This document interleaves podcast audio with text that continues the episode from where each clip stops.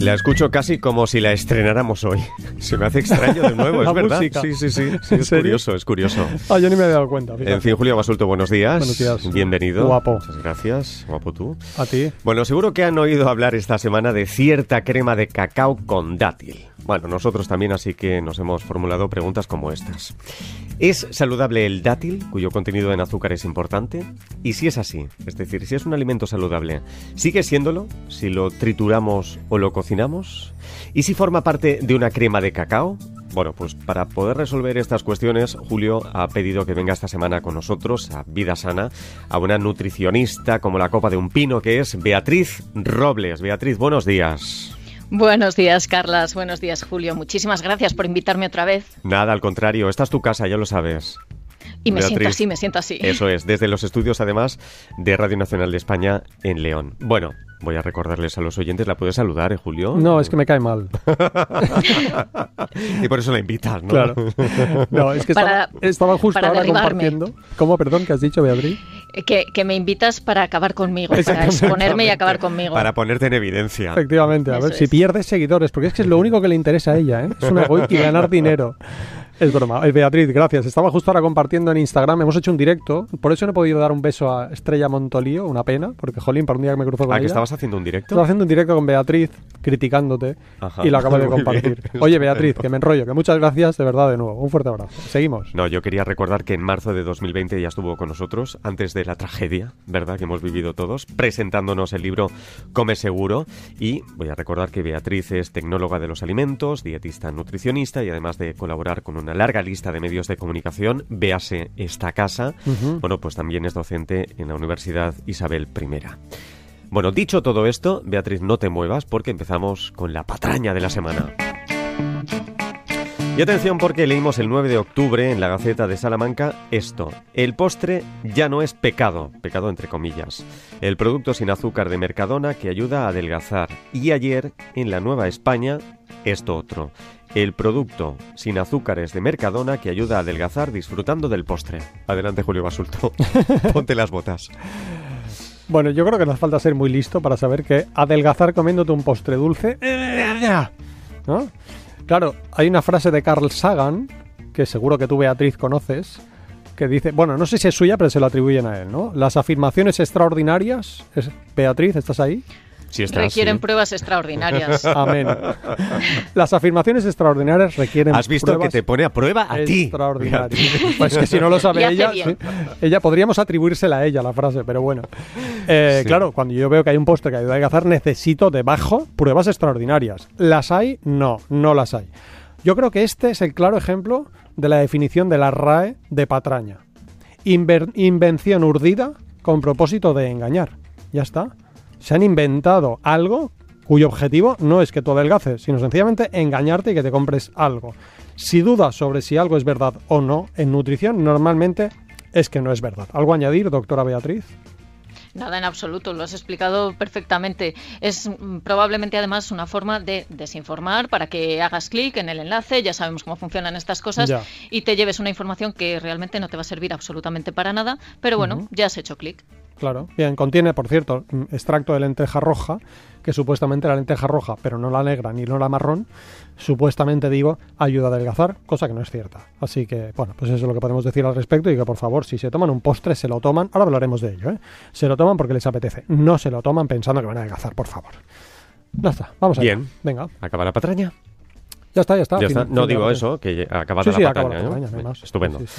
Bueno, dos textos, Beatriz, has escrito tú. Dátiles, ¿forma sana de endulzar o lo mismo que el azúcar? Lo publicaste el 30 de septiembre en El Comidista. Y este otro, azúcares libres, refinados, añadidos de la fruta. ¿Te aclaras? Lo publicaste el 5 de octubre en tu blog. ¿Nos los puedes Ujú. resumir un poquito? Beatriz. Sí, claro que sí. En realidad era un mismo artículo, pero lo tuve que dividir porque era muy, muy, muy largo. Así que es un artículo dividido en dos. Eh, el primero, el de los dátiles, eh, nos habla una vez más sobre los azúcares de, la fruta machacada. Eh, ¿Por qué? Porque estamos viendo que los dátiles y otras frutas desecadas se están utilizando mucho en redes sociales como la alternativa al azúcar para hacer repostería casera y en teoría que sea, que sea más saludable. Más saludable. ¿Qué nos encontramos? Porque puede tener cierta lógica. Muchas veces recomendamos fruta desecada porque decimos que tiene los mismos beneficios que, que la fruta fresca. Eh, pero, pero ¿qué nos dice la literatura científica?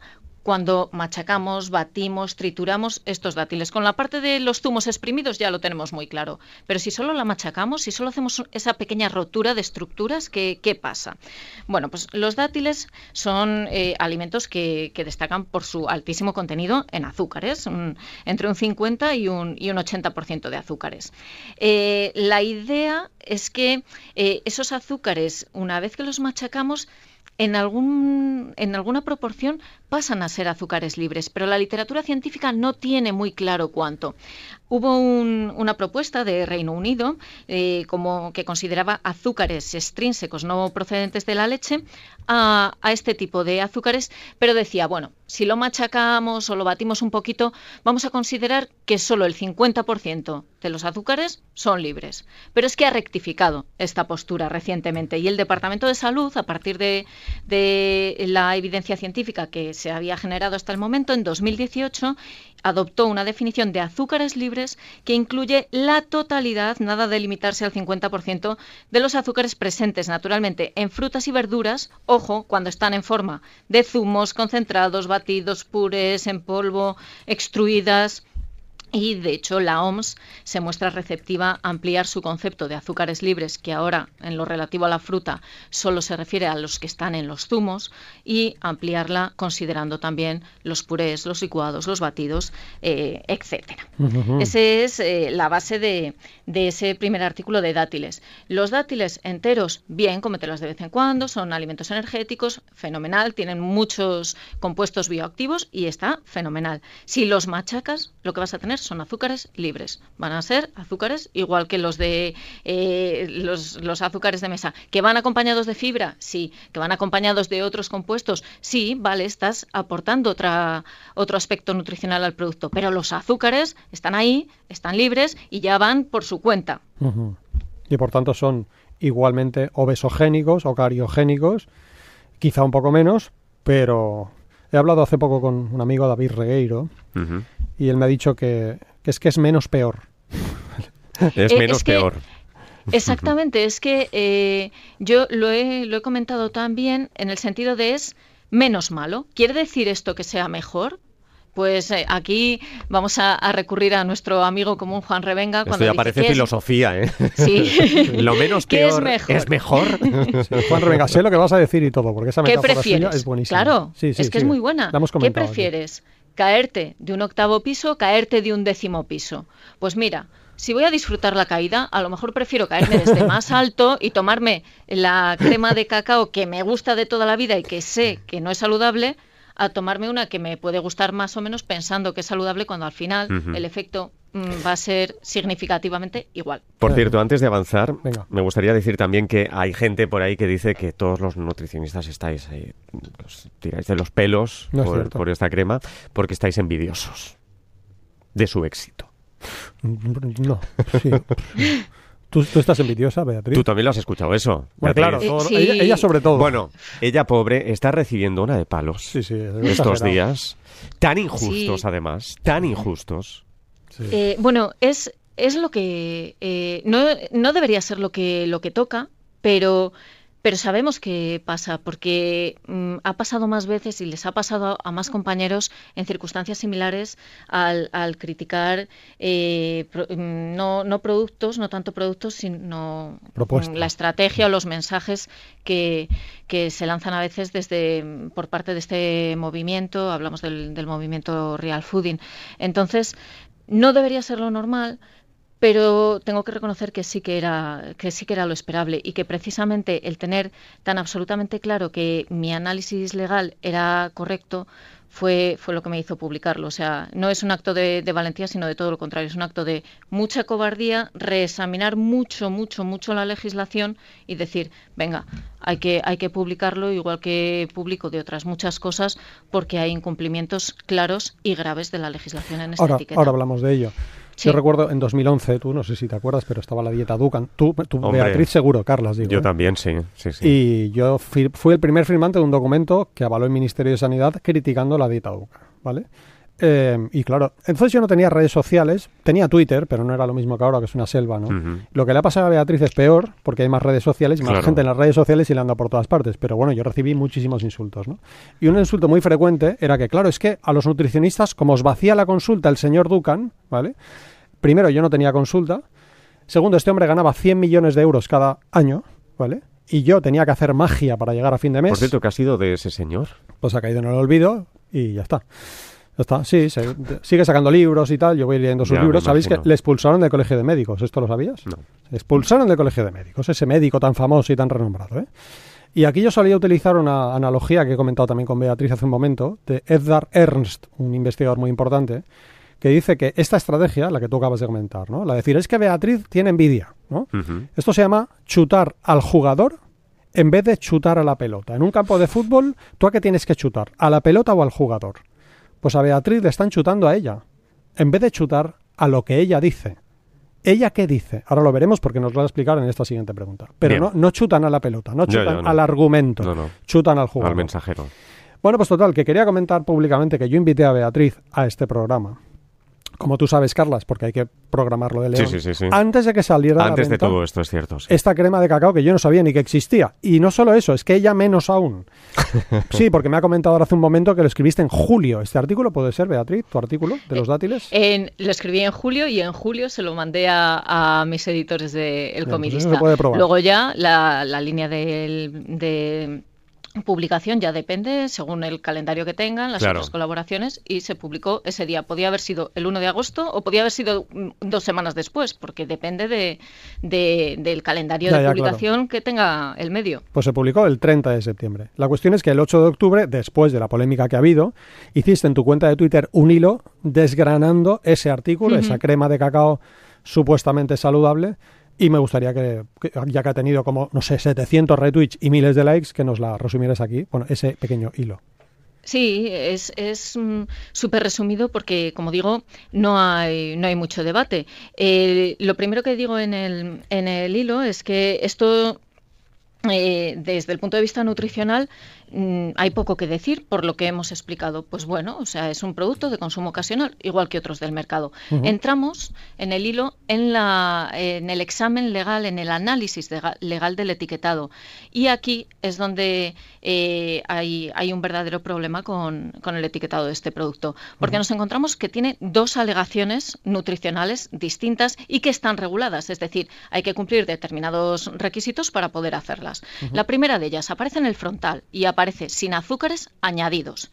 Eh, la segunda es sin azúcares y aparece en la parte trasera. Son distintas a pesar de que se parezcan mucho. La primera de ellas, sin azúcares añadidos. Un alimento solo puede exhibir esa declaración nutricional si eh, no contiene monosacáridos ni disacáridos añadidos. Es decir, si no se le ha añadido en la fabricación azúcares simples, que eso es lo que quiere decir monosacáridos y, disacáridos.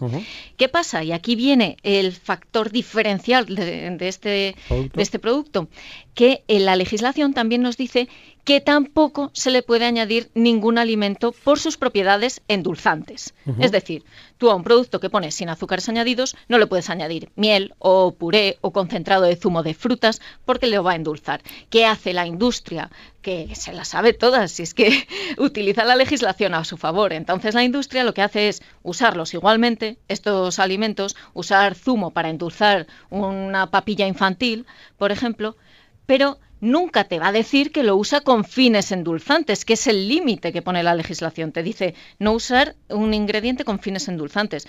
Cuando les preguntes, cuando les hagan una auditoría del etiquetado, ellos van a decir que lo utilizan por su sabor, porque aporta fibra, porque le aporta una textura característica. No van a decir y por sus propiedades endulzantes, porque entonces van a decirles que la etiqueta está mal hecha. ¿Y qué pasa con esta etiqueta? que además de poner sin azúcares añadidos, indica que contiene eh, castaña, mm, no recuerdo qué otro eh, ingrediente, y dátil para endulzar el alimento de forma natural. Entonces es que no hay escapatoria. Mm. Están declarando que esos ingredientes se utilizan se, va a ser el dátil, lógicamente, el, que aporte ese, dulzor, pero que se utilizan por sus propiedades edulcorantes, infringiendo de esta manera esa parte de la legislación que dice que no se puede poner eh, si, tiene, si tiene alimentos utilizados por sus propiedades edulcorantes. Es es una cuestión muy básica de, de, tener un poco de picaresca legal. Y, que esa legislación, perdón, y que esa legislación está hecha para proteger al consumidor, ¿eh? No está hecha para fastidiar a la industria, para proteger al consumidor. Por supuesto. Eh, y es más, es que la otra alegación, la alegación que pone por detrás sin azúcares, también es incorrecta, porque sin azúcares solo se puede hacer cuando el alimento tenga como máximo 0,5 gramos de azúcares por cada 100 gramos. ¿Y, este alimento tiene más de 16, por lo tanto, tampoco se puede hacer. Es un análisis absolutamente objetivo respecto, además, a ese mensaje de, eh, relativo a, los azúcares, a esas dos alegaciones, porque eh, la etiqueta tiene muchos más errores de, etiquetado. Mm, lo que pasa que en mi hilo sí que es verdad que me he centrado en eso, porque ya que es el mensaje nuclear de la etiqueta y el mensaje nuclear para poner el, el, producto en el mercado, me parecía que lo que tenía que destacar era eso desde el punto de vista legal. Bueno, pues sobre todo esto también hemos pedido opinión a nuestro abogado casi de cabecera, experto en derecho alimentario preferido. Francisco José Ojuelos. Lo escuchamos y después comentáis. Hola, hola. Buenos días, ¿cómo estáis? Me preguntáis mi opinión sobre este producto. Yo no lo he tenido en mis manos, no he podido examinar el etiquetado. Eh, me baso en las imágenes que aparecen en el post de Beatriz. Eh, yo creo que, puedo suscribir íntegramente las conclusiones que ella alcanza. Entiendo que la declaración sin azúcares, en cuanto se refiere a la no presencia de, azúcares de ningún tipo, sean añadidos o naturalmente presentes, eh, claramente no cumpliría con el reglamento. Además, pienso Mm, que, la indicación eh, real fooding haría una referencia, lógicamente, a unas supuestas propiedades saludables, puesto que la consideración legal de alimento es la que es y no puede hacerse, digamos, una comparación en este sentido, indicando que esto es un alimento y el resto de productos del supermercado no lo son, todos son alimentos.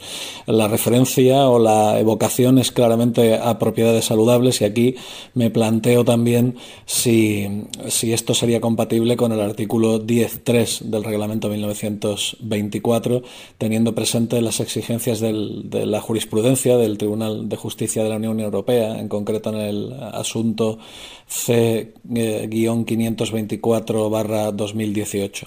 Por todo ello, yo creo que bueno que puedo suscribir en conclusión las conclusiones de Beatriz y, nada, aprovecho la ocasión para, para saludaros y enviaros un abrazo muy fuerte. Pues gracias. Fran Ojuelos, aprovecho la, gracias un abrazo. la ocasión para decir que se compra en su libro El Derecho de la Nutrición, que es una joya. Hablé con él ayer porque llegó a mis manos una foto, que tú seguro que también habrás visto, Beatriz, de esta persona firmando dicha crema en un supermercado. ¿La has visto esta foto, verdad? Sí, sí, sí. La he visto hasta yo. Pues detrás de esa foto sale un cartel de algo que no pone la etiqueta, pero es un cartel impreso, igual que aquí veo Radio Televisión Española detrás de mí, pues veo, llega la crema de cacao saludable con letras mayúsculas, ¿vale? Después de ver eso le pregunté a Fran Ojuelos, abogado experto en derecho alimentario y docente, eh, ¿se puede decir que es saludable? Y me dijo, no se puede decir, vulnera el reglamento 1926 del 20 de diciembre de 2006 para poder En 1924, sí. en 1924, sí, vulnera el 1924 de, de 2006. Es que, me, he equivocado, ¿no? Pues 1924. nada. Sí, sí, 1924 de 2006 del Parlamento Europeo del Consejo, ¿vale? Relativo a las declaraciones nutricionales y de propiedades saludables en los alimentos. Es decir, una nueva vulneración. Pero es que esa vulneración es particularmente flagrante cuando te hacen creer que algo es saludable cuando no lo es te están induciendo a cometer un grave error. Y eso como defensores de la salud pública y en base al código deontológico de la profesión, tanto Beatriz como la mía, como sanitarios, pues estamos obligados a decirlo públicamente. Y no porque queramos ganar ni seguidores ni dinero. ¿Algo añadir, Beatriz? Eh, sí, sí, sí, que, que, la legislación son las reglas del juego con las que todos tenemos que jugar y toda la industria alimentaria tiene que jugar con ellas, desde una manufactura pequeñita que haga quesos artesanales a una gran multinacional. Eh, en este caso es que estamos ante un operador de la industria alimentaria que está poniendo en el mercado un producto con un etiquetado que es completamente eh, irregular y se le aplica la legislación exactamente igual que se le haría a cualquier persona o a cualquier multinacional que, ponga en, el mercado un producto. Es decir, la industria tiene que cumplir. Esto es industria, tiene que cumplir. Claro. Julio, este tuit, acábalo y después me cuentas un poquito más, porque lo escribiste y ha tenido bastante repercusión. ¿Sabéis cuál es el mejor sustituto de la nocilla? ¿Cómo acaba? No tomar nocilla. el mejor sustituto de la nocilla es no tomar nocilla. Ya está.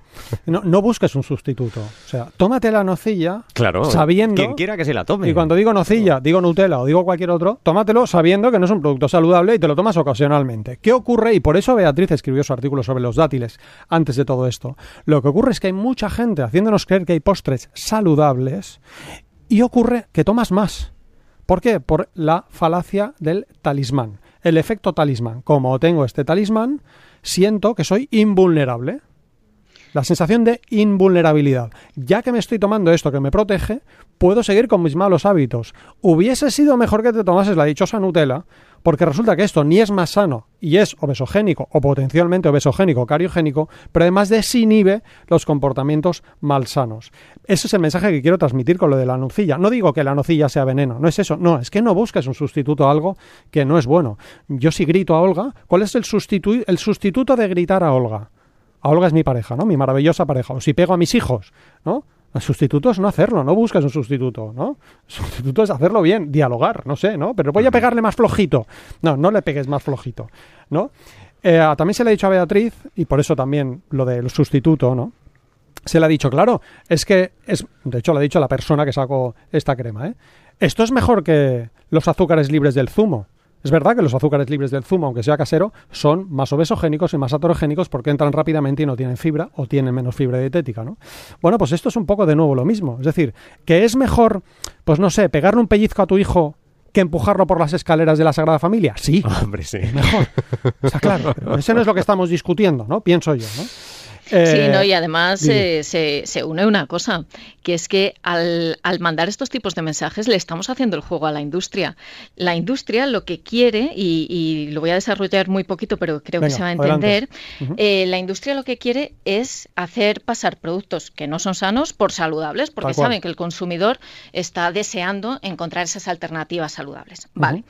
Si nosotros, como sanitarios, como nutricionistas, estamos dando el mensaje de si endulzas eh, o haces repostería con dátiles machacados, con sirope, con miel, es un postre saludable, la industria no es tonta y ya ha percibido que hay esa tendencia. ¿Y qué nos encontramos en el mercado? Que la industria ya nos está poniendo eh, productos que ponen eh, sin azúcares y en pequeñito refinados, con azúcares 100% de la fruta, sin azúcares producidos, todo ello, alegaciones que en este caso no están eh, recogidas en la legislación, que son puros eh, reclamos y que cuando leemos que es 100% azúcares de la fruta decimos, ah, este sí, este es mejor. Mm. ¿Por qué? Porque les hemos hecho el juego previo. Claro. Si es que les estamos haciendo el juego previamente y les estamos asfaltando el camino para que entren y, lleven estos alimentos que no son saludables. E, insisto, la peor elección alimentaria es la que hacemos creyendo erróneamente que es saludable,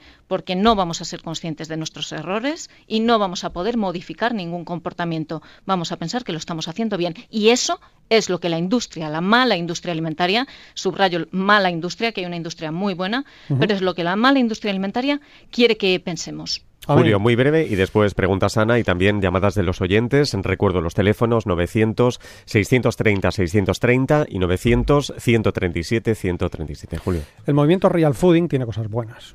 Es así, mucha gente te lo ha dicho, ¿no? Claro, es que te olvidas de lo bueno. No, no me olvido de lo bueno. Si yo tengo un coche que es muy bueno, que las ruedas son perfectas, que la carrocería es divina, pero los frenos no le van, no me subo en ese coche. Eso por una parte. Y por otra, hay una frase de Abel Mariné, catedrático de nutrición de la Universidad de Barcelona, que dice que estas propuestas tienen cosas buenas y originales, pero las buenas no son originales y las originales no son buenas.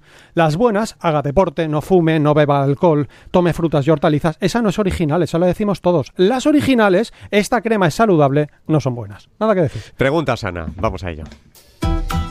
Bueno, la semana pasada preguntábamos, una persona que tiene una enfermedad celíaca, bien diagnosticada, ¿cuántos gramos de gluten puede comer al día con seguridad? Beatriz Robles. ¿Tengo que contestar yo? Sí. ¿Cuántos gramos de gluten al día? ¿Cuántos una gramos persona de gluten? celíaca Una bien, diagnostic-. Sí. bien diagnosticada tiene que evitar absolutamente el gluten. O sea, cero. Esa es la respuesta. Sara Giraldo de Mataró gana el libro Mamá come sano de Julio Basulto, publicado por De Bolsillo. ¿Qué preguntas hoy? ¿Cuándo puede, según la legislación, aparecer en la etiqueta de un alimento la declaración sin azúcares añadidos? ¿Vale? Y pista, revisen el texto azúcares libres refinados añadidos de la fruta te aclaras en el blog de Beatriz Robles. Bien. ¿Cuándo puede, según la legislación, aparecer en la etiqueta de un alimento la declaración sin azúcares añadidos? Pueden encontrar la respuesta en el blog de Beatriz. Si saben la respuesta, no es un día cualquiera arroba no es un día cualquiera arroba y en juego, atención, un ejemplar del libro Come seguro comiendo de todo de Beatriz Robles, publicado por Planeta. Participa en directo. Marca los teléfonos gratuitos 900 630 630 y 900 137 137. Las 10 y 51 minutos, 9 y 51 en Canarias. Empezamos en Bilbao. Ana, buenos días. Eh, sí, buenos días. Eh, em, bueno, enhorabuena por el programa, lo primero. Muchas gracias. Y la, y la pregunta muy rápidamente sobre los cacahuetes, la crema de cacahuete y el cacahuete en polvo triturado que también se vende, si es saludable. Beatriz, puedes contestar tú, ¿no? Sí. Ya que estás con nosotros. haces el altar. Gracias. Vale, eh, en el cacahuete, a, a diferencia de lo que pasa, por ejemplo, con los dátiles, el- la composición nutricional es muy diferente. Claro. Mm, Es fundamentalmente un producto que tiene una gran cantidad de, de grasas, de ácidos grasos eh, insaturados eh, y también una buena cantidad de, de proteína. Volveríamos un poco a lo mismo, o sea, en este caso el azúcar no nos va a, suponer un problema, pero en una crema es mucho más fácil que comamos mayor cantidad, porque esto eh, es lo mismo que, pasa con los zumos o con las frutas batidas, que eh, cuando están enteras, en el momento que metemos el alimento en la boca, empiezan a recibirse señales de saciedad y se pone en marcha los mecanismos para decirnos, para decir a nuestro cerebro, estás comiendo, vamos masticando lentamente y es mucho menos probable que comamos una grandísima cantidad de, de frutos secos al natural o de, o de fruta natural a que comamos esas mismas frutas si están en una bebida y esto mm, o en una crema, en una textura crema. Y esto se entiende muy fácil. Cuando tenemos una persona que está inapetente, eh, muchas veces la solución en nutrición clínica es, bueno, pues vamos a preparárselo en, en otra textura, en triturado, en batido, en zumo, porque vamos a, a poder darle mucha densidad de- energética en un volumen muy pequeño y le va a ser más fácil comerlo. Y esto es un poco la idea que pasa con, con las cremas. Eh, ¿Son insanas de cacahuetes? ¿Una crema de cacahuetes No. que solo lleve el cacahuete? No, no va a ser un alimento insano. Pero hay que tener en cuenta que seguramente estamos comiendo más de lo que estamos de lo que estamos percibiendo. Eso sí, las grasas son van a ser saludables, o sea que, que adelante de forma ocasional, pero mejor si lo podemos comer entero. Julio.